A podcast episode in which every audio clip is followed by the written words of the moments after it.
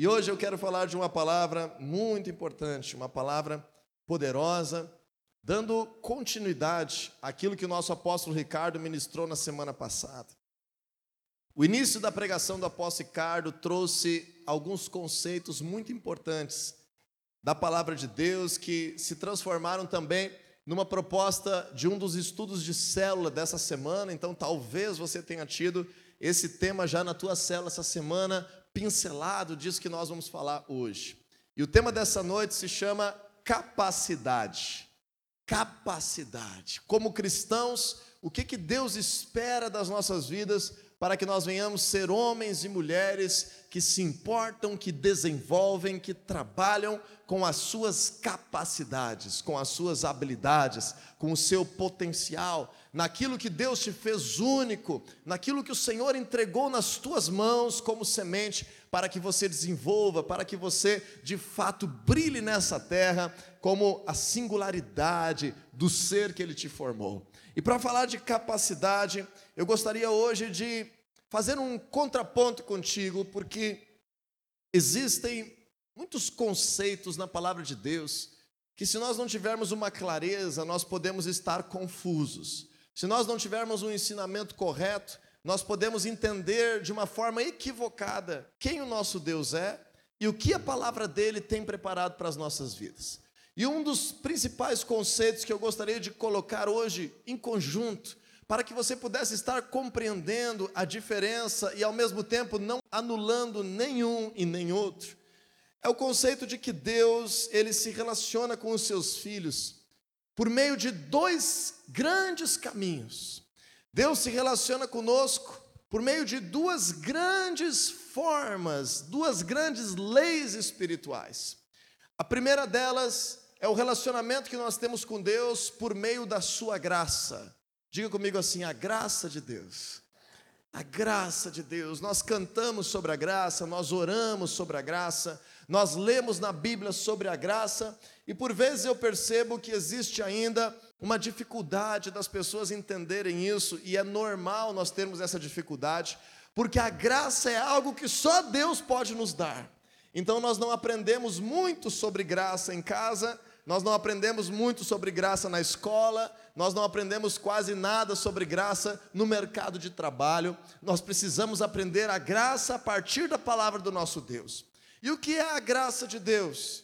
A graça de Deus é a intenção do Senhor de liberar o seu favor, de estender a sua mão, de estar fazendo parte das nossas vidas de uma forma em que nós não merecemos. O Senhor nosso Deus, ele resolve as barreiras que estavam diante de nós para acessar a ele por causa da sua graça. Então a graça é um presente que Deus nos dá.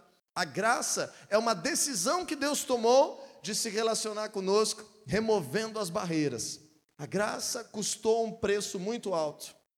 A graça de Deus, liberada sobre todos os seres humanos, teve um preço muito precioso porque precisou ser comprada por meio do sangue de um inocente. O Senhor Jesus morreu na cruz e verteu sangue pelos nossos pecados, porque pagar com um sangue inocente era a única forma de remover a barreira do pecado da humanidade para com Deus e assim poder cumprir o projeto de Deus de ser gracioso com os seus filhos, de agraciar, de ser benevolente, de ser aquele que favorece, aquele que vai ao encontro das nossas vidas. Então, essa primeira forma, e talvez o início da nossa relação com Deus, sempre vai passar por essa forma, em alguns casos, as pessoas acabam querendo se relacionar com Deus inicialmente de outras formas, mas biblicamente sempre vai passar pela graça de Deus. É a compreensão de nós entendermos que nós não merecemos ser salvos. Nós não temos acesso a Deus porque somos bons. Nós não temos acesso a Deus porque somos perfeitos. Nós não conseguimos merecer a remoção da barreira do pecado nós não conseguimos vencer a morte. Existe uma natureza humana em que o pecado nos afasta de Deus e não há o que nós façamos que nós possamos conquistar esse perdão, que nós possamos conquistar essa absolvição, que nós possamos ser livres do destino de morte, de uma obra de trevas, das consequências do pecado. Essa é toda uma pregação que em outro momento nós vamos desenvolver, mas eu gostaria que você pudesse ter isso muito claro, que nós acessamos a presença de Deus por meio do Senhor Jesus, mas de acordo com a graça, não porque merecemos, não porque somos bons, não porque temos boas obras, não porque somos corretos, mas porque nós cremos em Jesus. E quando nós cremos em Jesus, nós temos fé nele como nosso Salvador e como único mediador entre Deus e os homens. Então, essas crendices populares de que existam homens e mulheres que até mesmo já morreram, que são vistos como mediadores entre Deus e os homens, isso está fora do contexto da palavra de Deus. A crença de que boas obras aliviam o karma de alguém e lhe tornam mais perto de Deus, mais puro espiritualmente, não é condizente com a palavra de Deus. Qualquer outro tipo de filosofia de vida que não seja por meio da fé em Jesus Cristo, biblicamente não nos dá acesso à presença de Deus. Aquilo que nos justifica, aquilo que nos torna puros, aquilo que nos torna perdoados, absolvidos, inculpáveis, acessíveis a Deus, restaurados, curados. É a graça do Senhor, é o seu favor, é o seu maior presente para as nossas vidas por meio da obra do Senhor Jesus Cristo, em quem nós temos fé e por isso nós somos cristãos. Você concorda com isso? Amém? Porém, a vida cristã não é baseada apenas na graça. A vida de um cristão não pode ser suficiente no seu futuro, no seu chamado, no seu desempenho, apenas entendendo que não há nada que se faça que se possa merecer. Porque o amor de Deus vem pela graça, a salvação vem pela graça, a cura vem pela graça, a fé é ativada por meio da graça. A obra da cruz libera todas as bênçãos espirituais por meio da graça. Nós recebemos o acesso às promessas de Deus por meio da graça. Mas existem muitas coisas na nossa vida cristã que nós não conseguimos desenvolver, frutificar e fazer acontecer apenas pela graça.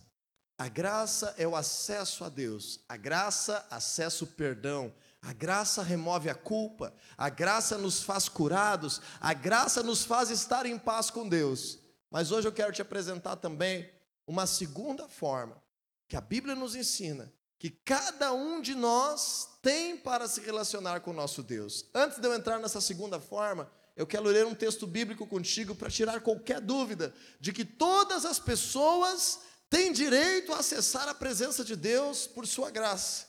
Em Atos capítulo 10, versículo 34, diz assim a palavra de Deus: Então Pedro começou a falar: Agora percebo verdadeiramente que Deus não trata as pessoas com parcialidade. Diz assim comigo: Deus não trata as pessoas com parcialidade. Aí a palavra de Deus continua assim: Mas de todas as nações aceita todo aquele que o teme e faz o que é justo. Isso quer dizer que o nosso Deus nos dá a todos a mesma oportunidade, pela graça, de acessar a Sua presença, de sermos salvos, de ter os nossos pecados perdoados, de sermos restaurados, de de fato rompermos uma aliança com as trevas, quebrarmos maldições, mandarmos embora as enfermidades, vermos o agir de Deus nas nossas vidas, nos salvando para todos, sem acepção de pessoas, não tratando ninguém de forma parcial, mas aceitando todo aquele que o teme, todo aquele que nele crê. E agora, dito isso, eu gostaria de te apresentar biblicamente hoje um novo tema, um tema que Agora que, como cristãos, nós cremos em Jesus e acessamos a Sua presença por meio da graça, acessamos esse perdão dos pecados, acessamos essa restauração, acessamos essa cura por meio da graça. Eu quero te mostrar biblicamente que a vida, a caminhada, a história de um cristão não depende apenas da graça, mas começa pela graça. E agora, para nós crescermos nesse assunto, eu gostaria que você pudesse abrir comigo o livro de Mateus, capítulo 25, versículos 14 e 15. E nós vamos abordar agora um contexto bíblico, daquilo que nós podemos falar de várias formas, como, por exemplo, a lei da semeadura, em que nós vamos colher aquilo que plantamos, e se não plantamos, não colheremos. Mesmo estando debaixo da graça, vamos colher aquilo que plantamos, e se não plantamos, não vamos colher muitas coisas nas nossas vidas. Outra forma de abordar esse tema seria dizer que o Senhor é um Deus que quer nos recompensar. Conforme o livro de Hebreus, capítulo 11, versículo 6, Deus se agrada quando nós temos fé, porque Ele quer recompensar a nossa busca. Isso quer dizer que, mesmo que todos tenham acesso a Deus pela Sua graça, aqueles que buscam mais são mais recompensados, e aqueles que buscam menos são menos recompensados. Nós podemos falar também que o nosso Deus é um Deus justo e que Ele quer nos recompensar de acordo com o mérito, de acordo com o esforço, de acordo com a capacidade de cada um dos seus filhos em viver o seu reino, os seus propósitos e a sua vontade nessa terra, daqueles que já a receberam a sua salvação por meio da graça. Mas aqueles que são salvos pela graça não vão automaticamente ter o mesmo esforço de viver a sua vida com Deus. Então, de acordo com a capacidade desenvolvida, de acordo com as habilidades, a preparação, a dedicação, outra palavra que a Bíblia fala, a diligência, ser uma pessoa diligente, minuciosa, esforçada, detalhista, preparada, capacitada, nós vamos receber mais do Senhor nas nossas vidas, além da graça. Então vamos ver isso na parábola dos talentos, em Mateus capítulo 25, versículo 14 e 15. Quando o Senhor Jesus diz assim sobre aqueles que já são seus servos, aqueles que já estão com Ele, ou seja, aqueles que já alcançaram o perdão e a salvação por meio da graça, que já fazem parte do seu projeto.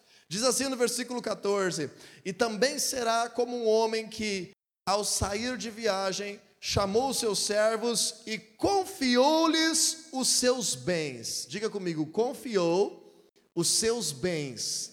Jesus está contando uma história, uma parábola, em que ele se coloca como um senhor que teve que ir para um lugar distante, mas antes ele chama os seus servos e distribui, e confia, e delega os seus bens, o seu reino, as suas posses para os seus servos. E agora veja comigo o versículo 15: A um deu cinco talentos, a outro dois, e a outro um.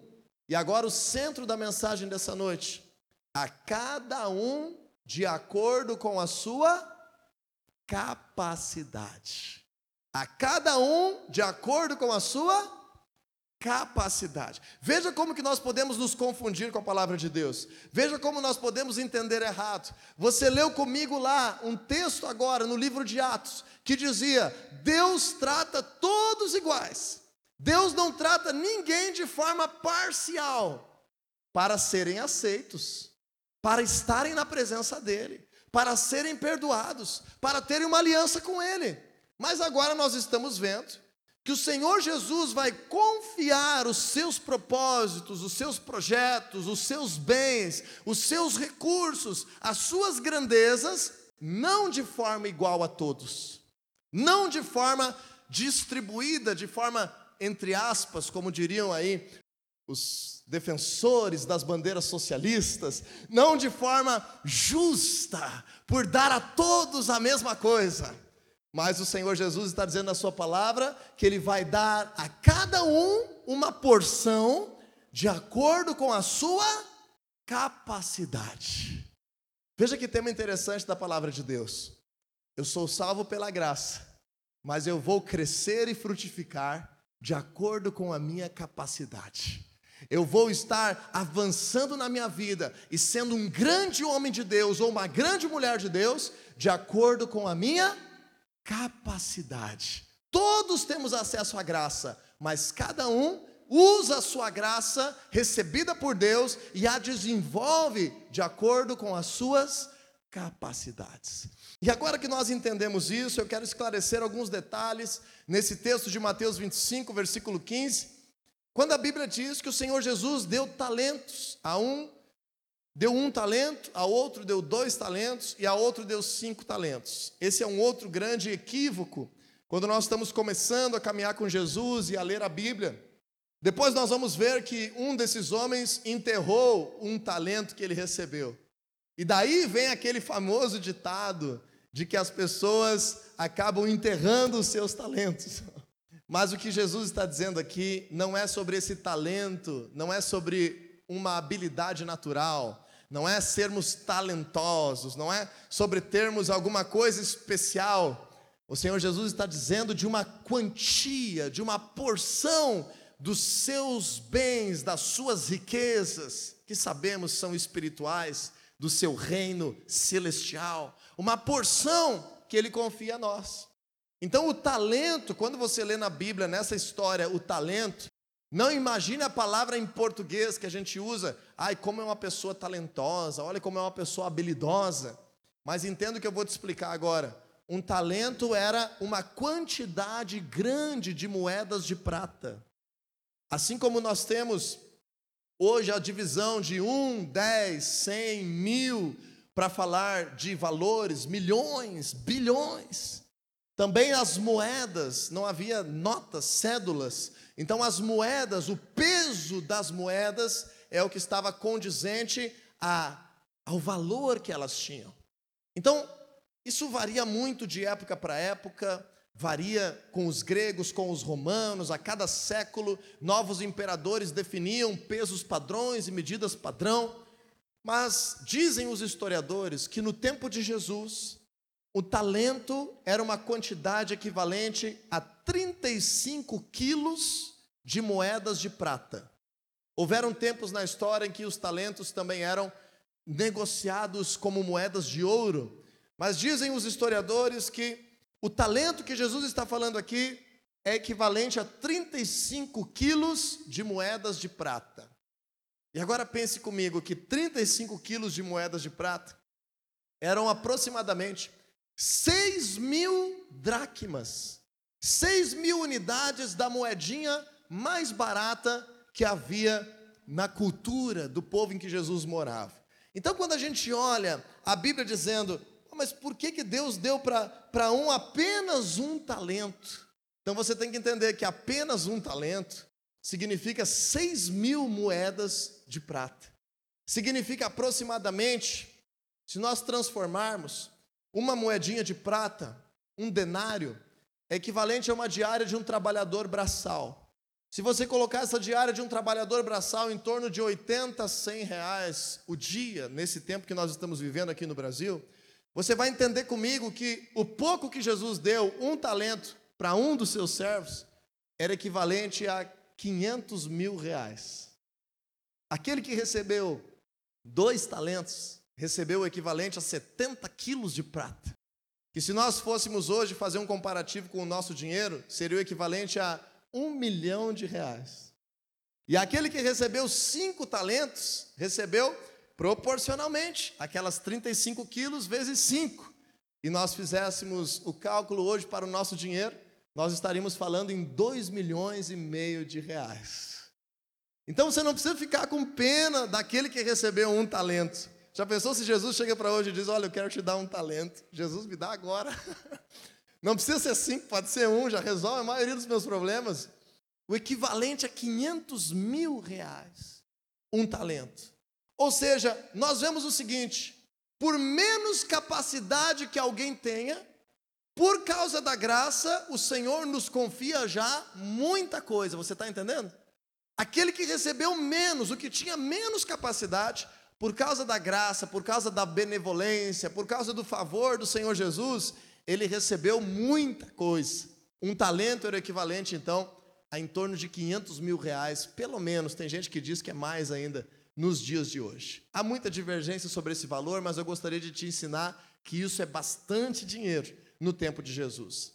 E agora a gente aprende que, conforme a capacidade de cada um, o Senhor Jesus confia maiores ou menores proporções dos seus projetos. Então perceba que no mesmo instante, a parábola dos talentos está dizendo que a um servo o Senhor Jesus deu uma medida, um talento. Ao outro servo, versículo 15 de Mateus 25, ele deu dois talentos, duas medidas. E ao outro servo, ele deu cinco, cinco medidas, cinco talentos. E está dizendo ali, a cada um conforme a sua capacidade. E agora eu te pergunto, que capacidade é essa? Que capacidade será essa? Será que Deus nos faz nascer, cada um com maior ou menor capacidade?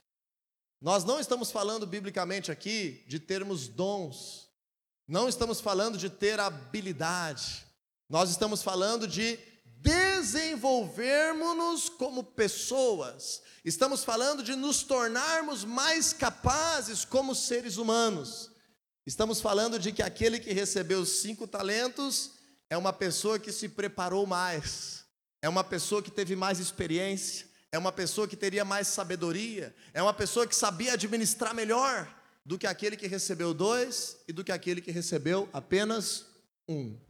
Imagine que você é um homem riquíssimo, é uma mulher riquíssima e precisa distribuir a administração dos teus bens. E você quer ser bondoso com todos, mas você sabe que uma pessoa tem muita experiência com finanças. A outra pessoa tem um pouco menos de experiência com finanças. E a outra pessoa está começando na sua vida financeira. Você, em sã consciência, sendo muito rico e distribuindo os teus bens para que sejam administrados, vai dar de forma igual para esses três os recursos para que sejam administrados? Não, né? Por mais benevolentes e graciosos que nós sejamos, Jesus nos ensina aquilo que já está no nosso instinto. Nós vamos ser graciosos, bondosos, benevolentes, mas vamos dar uma parte menor àquele que se preparou menos. Vamos dar uma parte um pouco maior àquele que se preparou um pouco mais. E vamos dar uma parte bem maior para aquele que se preparou muito mais. E assim no reino de Deus acontecem as coisas. Assim existem cristãos que estão vivendo a sua vida com o mínimo da sua capacidade. Assim, existem cristãos que já estão vivendo a sua vida com um pouco mais de capacidade desenvolvida. E outros tipos de cristãos que já estão vivendo a sua vida com Deus com muito mais capacidade. E aí nós olhamos e às vezes parece que Deus é injusto. Por que, que Deus está dando, está liberando, está abrindo portas, está fazendo algo grande na vida daquele meu irmão e na minha vida ainda não está fazendo? Por que, que o Senhor ali naquela outra situação fez assim na minha vida, mas agora nessa outra área da minha vida, o Senhor não está me dando aquilo que eu necessito, não está abrindo as portas da maneira que eu preciso. Você duvida, você acha que Deus é um Deus injusto? Você acha que Deus é um Deus mau?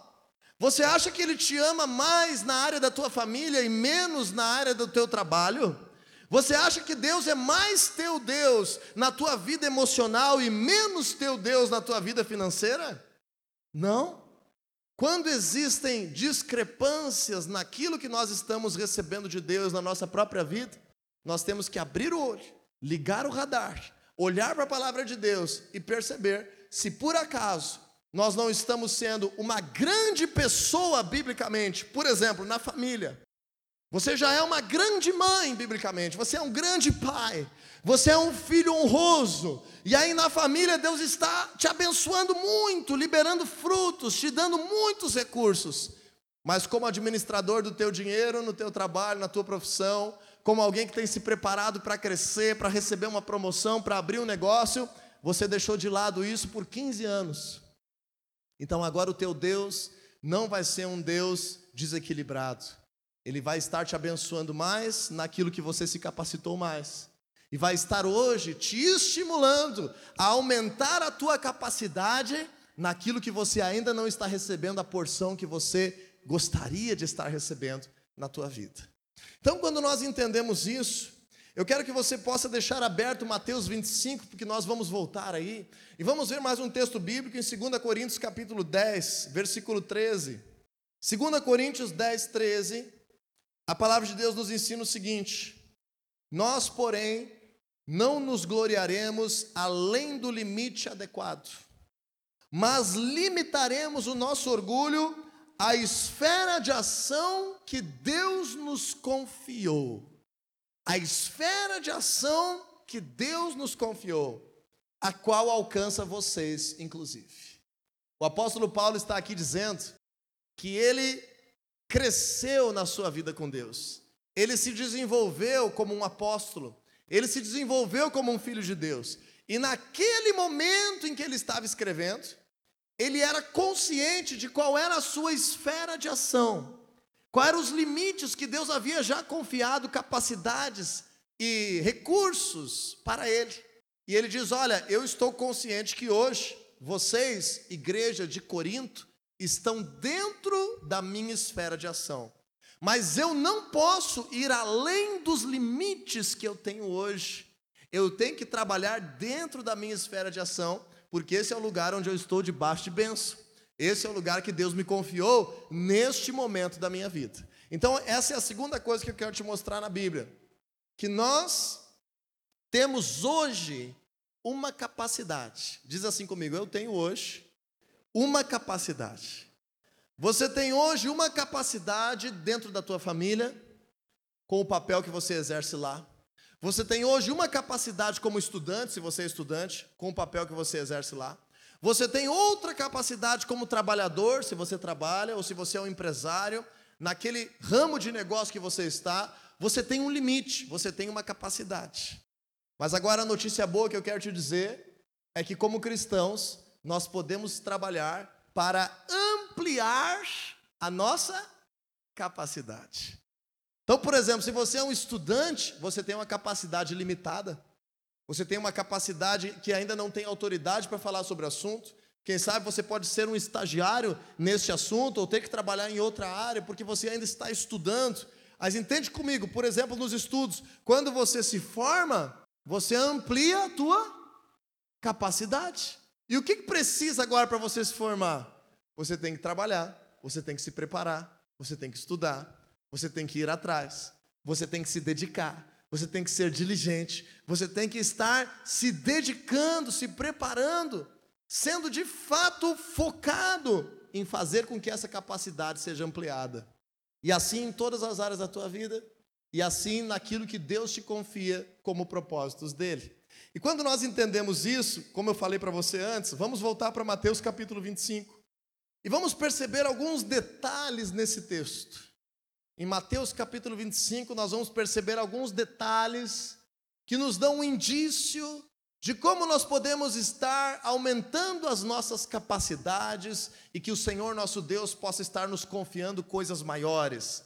Eu quero que você sonhe com a tua família alcançando patamares maiores com as tuas finanças em patamares maiores, o teu ministério na tua célula em patamares maiores, os teus negócios em patamares maiores, a tua profissão em patamares maiores, que você sonhe em poder transformar a vida das pessoas, ajudar as pessoas em patamares maiores, naquilo que Deus te chamou, naquilo que é o teu sonho, naquilo que você deseja, naquilo que você vai estar almejando, caminhando com Jesus para o teu futuro.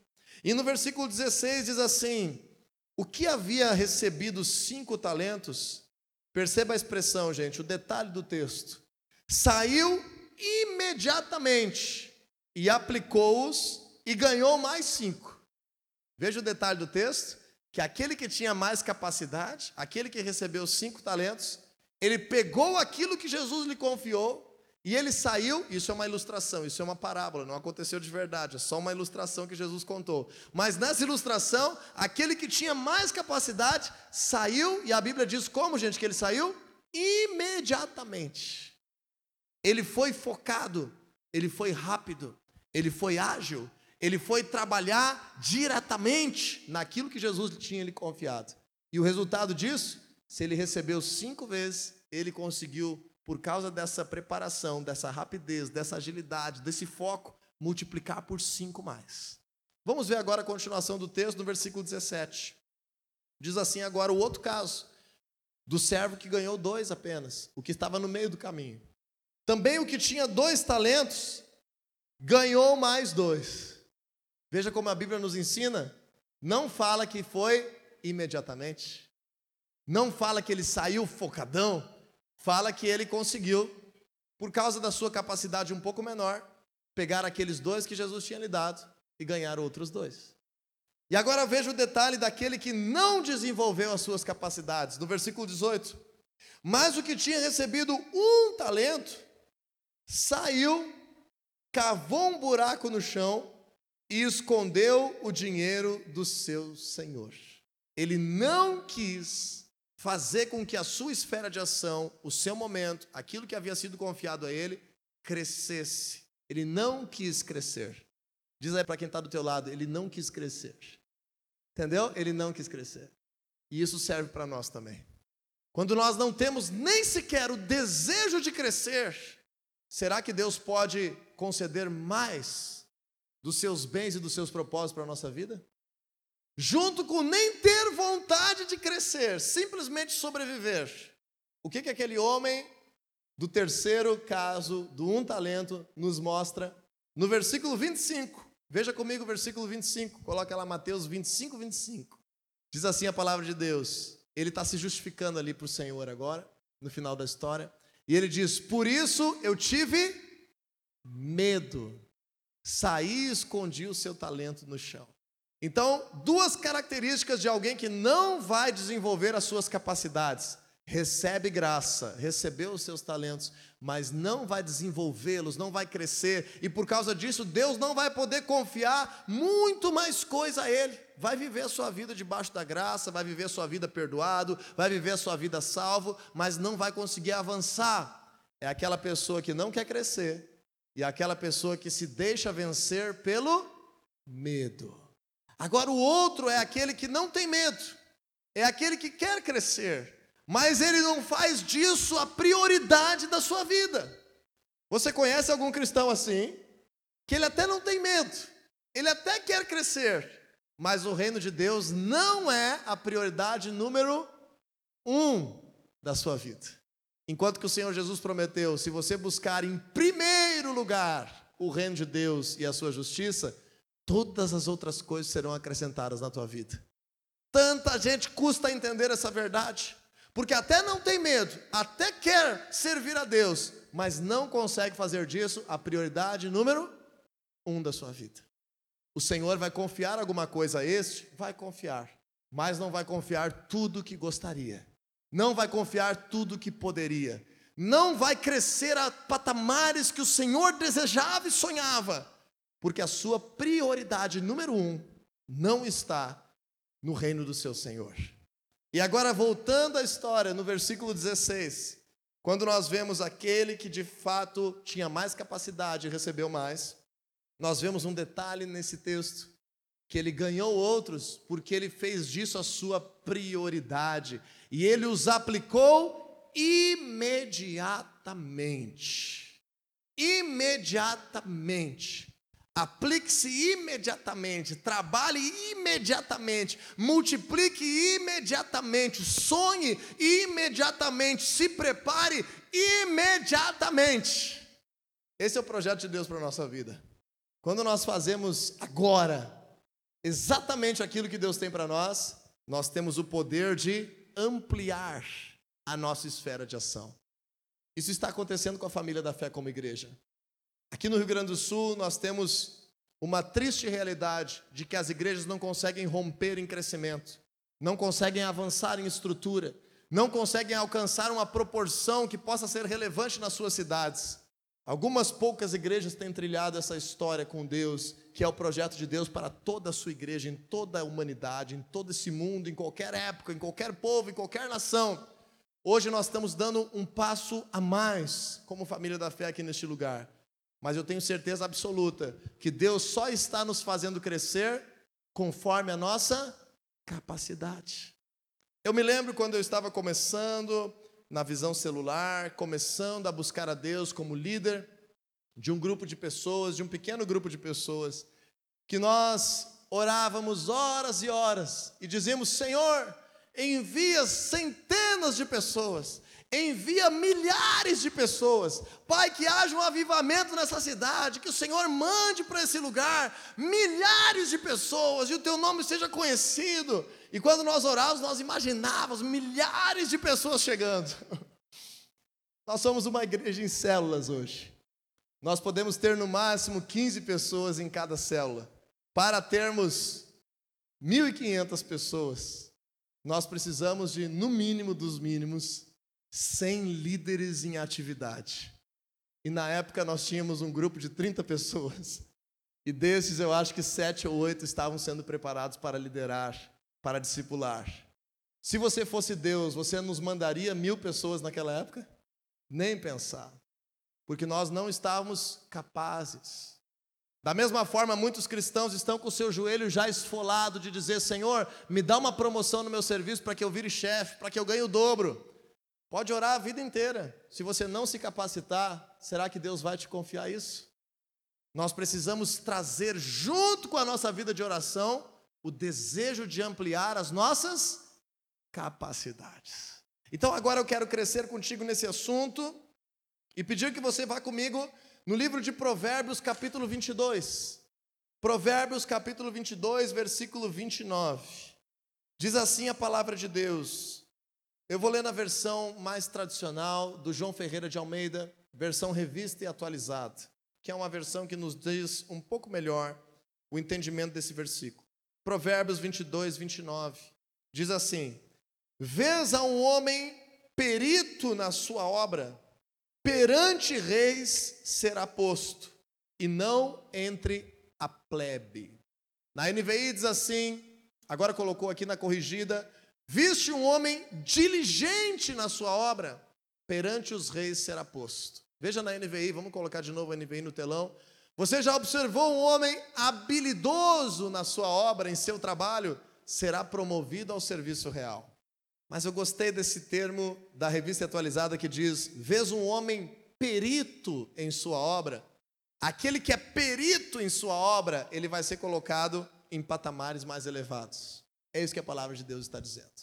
E aí eu te pergunto hoje: em que você está se tornando perito? No que você está se tornando perito? Quais são as atribuições que Deus tem te chamado hoje? Como um pai, você tem sido perito no assunto? Como uma mamãe, você tem sido perita no assunto? Como marido, esposa, filho, você é um perito nesse quesito? Como um trabalhador na profissão que você está desenvolvendo, você tem sido um perito no assunto? Como estudante, você tem trabalhado para ser perito naquilo que você está estudando? Como um líder de célula, como o desejo de evangelizar a tua família, você está perito na palavra de Deus? O apóstolo Paulo ensina Timóteo e diz assim: que ele seja um obreiro aprovado, que maneja corretamente a palavra da verdade e não tendo que se envergonhar.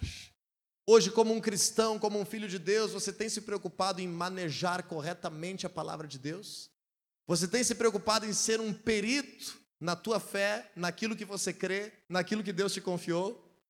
É só na igreja que nós vamos ouvir essa mensagem, porque o mundo está nos dizendo que nós precisamos viver a vida o mais confortável possível, o mais descansado possível, o mais malandramente possível sem precisar nos desgastar muito e obtendo o máximo de benefício que nós pudermos. O que a palavra de Deus está dizendo são os peritos que são colocados à frente.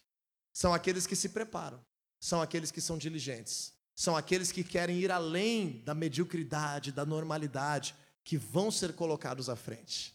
E agora pensa comigo para nós entrarmos na parte final dessa ministração. Abraão foi chamado por Deus com 75 anos. Por que será?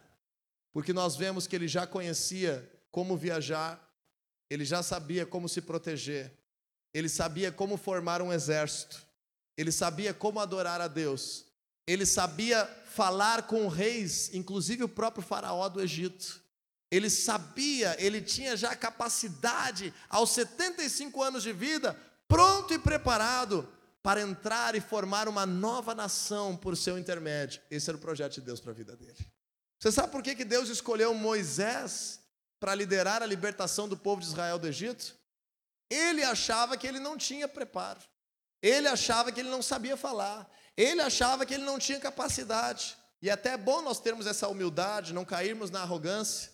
Mas deixa eu te dizer, Moisés ficou 40 anos dentro do palácio do Faraó, aprendendo toda a ciência, toda a cultura, toda a história do Egito.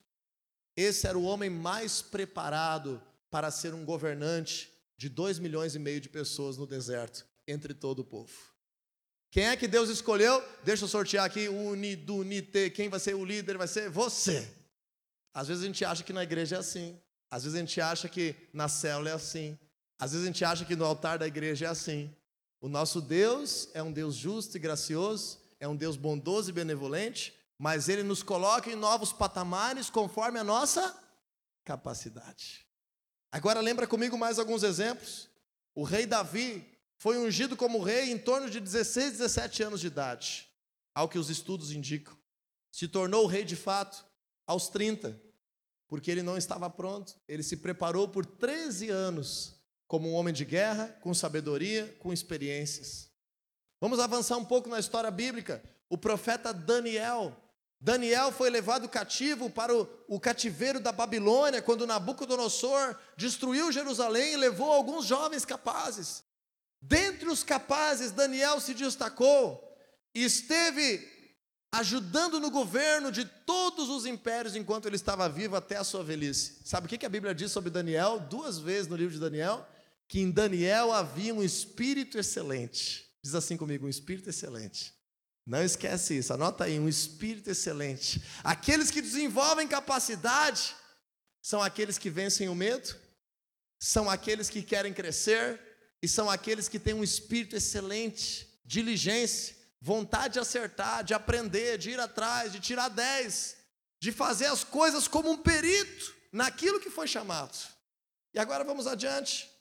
Jesus começou o seu ministério com quantos anos, gente? Você lembra? Com quantos anos Jesus foi batizado e começou o seu ministério? Com 15? Com 18? Com 25? Com 30? Será que Jesus estava ainda purificando os seus pecados, só com 30 que ele ficou puro dos seus pecados para começar o ministério? A Bíblia diz que Jesus nunca cometeu um pecado. Por que, que ele não pôde começar o projeto de salvar a humanidade aos 21 anos de idade? Porque nem mesmo Jesus estava preparado. Ele ainda não tinha desenvolvido as suas capacidades. E no caso de um projeto tão grande de salvar a humanidade inteira, mesmo Jesus cheio do Espírito Santo e sem pecado, ele precisou de 30 anos de vida para poder ser colocado num patamar mais elevado. O apóstolo Paulo transformou a história da igreja e da humanidade. E esse é o meu último exemplo. O apóstolo Paulo mudou a história da igreja no mundo. Ele levou para inúmeros países o evangelho. Ele esteve diante de governadores, do imperador, diante de César. Paulo discursou brilhantemente diante de cada situação difícil que ele era colocado. E por causa disso, Deus o colocou diante das grandezas. Por meio do seu ministério, o evangelho explodiu pelo mundo inteiro. A Bíblia fala que Paulo passou décadas de sua vida, isso está implícito no fato dele ser um fariseu. Mas a Bíblia afirma que ele estava aos pés do melhor mestre que existia no seu tempo. Isso é o que os historiadores dizem aos pés de Gamaliel, se preparou, estudou, foi atrás, foi diligente naquilo que era o chamado de Deus para a sua vida. E por isso eu te digo, vamos terminar essa mensagem com Mateus 25, versículo 21. Por isso eu te digo, nesse tema de capacidade, não deixe o teu coração achar que é a tua capacidade que te dá acesso a Deus. Nós temos acesso a Deus pela graça. Não deixe o teu coração achar que é a tua capacidade que te dá perdão dos pecados. Nós temos perdão dos pecados pela graça. Não deixe o teu coração achar que é pela sua capacidade que o Senhor libera uma aliança e bênçãos sobre a tua vida e tudo que você fizer. Nós somos abençoados pela graça. Mas agora entenda, o Senhor te confiou algo e eu quero que você faça essa análise. Como estão as tuas capacidades nesse momento da tua vida? Você tem capacidades. Como estão as tuas capacidades em todas as áreas da tua vida? E o que você quer colocar diante de Deus para que sejam ampliados os teus limites e rompidas e avançadas e aumentadas as tuas capacidades nesse ano que está chegando. O que você quer ser diligente? Para que lado você quer sair imediatamente a partir do chamado de Deus para multiplicar aquilo que ele te confiou? Versículo 21 de Mateus 25 diz assim: O Senhor respondeu: Muito bom, servo bom e fiel. Você foi fiel sobre o pouco, e eu o porei sobre o muito. Então agora nós entendemos um segundo aspecto da ampliação da capacidade. Um segundo aspecto que Deus nos faz avançar nas nossas capacidades. O primeiro é a nossa preparação, é a nossa diligência, é nos tornarmos peritos. E o segundo é sermos pessoas constantes e fiéis. Existem muitos homens e mulheres muito bons no que fazem, mas não são constantes com Deus e por isso Deus não lhes confia novos patamares. Existem homens e mulheres constantes e fiéis a Deus, mas não querem crescer, estão com medo de viver algo novo e o Senhor não consegue colocá-los sobre novos patamares. Então a Bíblia está nos dizendo: dá a cada um conforme a sua capacidade mas vai dar ainda mais conforme a sua fidelidade. Foste fiel no pouco, sobre o muito te colocarei. Que hoje você possa discernir quais são as tuas capacidades. Não te frustrar, não te comparar, não achar que Deus é injusto, não achar que você não é abençoado, mas permanecer fiel em tudo aquilo que o Senhor já te deu e te preparar, sonhar, focar de imediato em ser perito naquilo que você tem o sonho de que Deus amplie a tua capacidade. E não precisa ser só em questões financeiras ou profissionais. Muitas pessoas aqui precisam ampliar a sua capacidade de ser pai e restaurar os anos que perdeu com os seus filhos. Precisam restaurar a sua capacidade de cuidar da sua saúde e poder ter longevidade nessa terra, por tudo aquilo que desprezou no cuidado com o seu corpo naquilo que o Senhor Jesus te despertar nessa noite, em nome de Jesus, a partir de Sua graça e por meio das bênçãos que o Senhor te dá, saia imediatamente daqui para fazer crescer e se manter fiel com aquilo que são as tuas capacidades.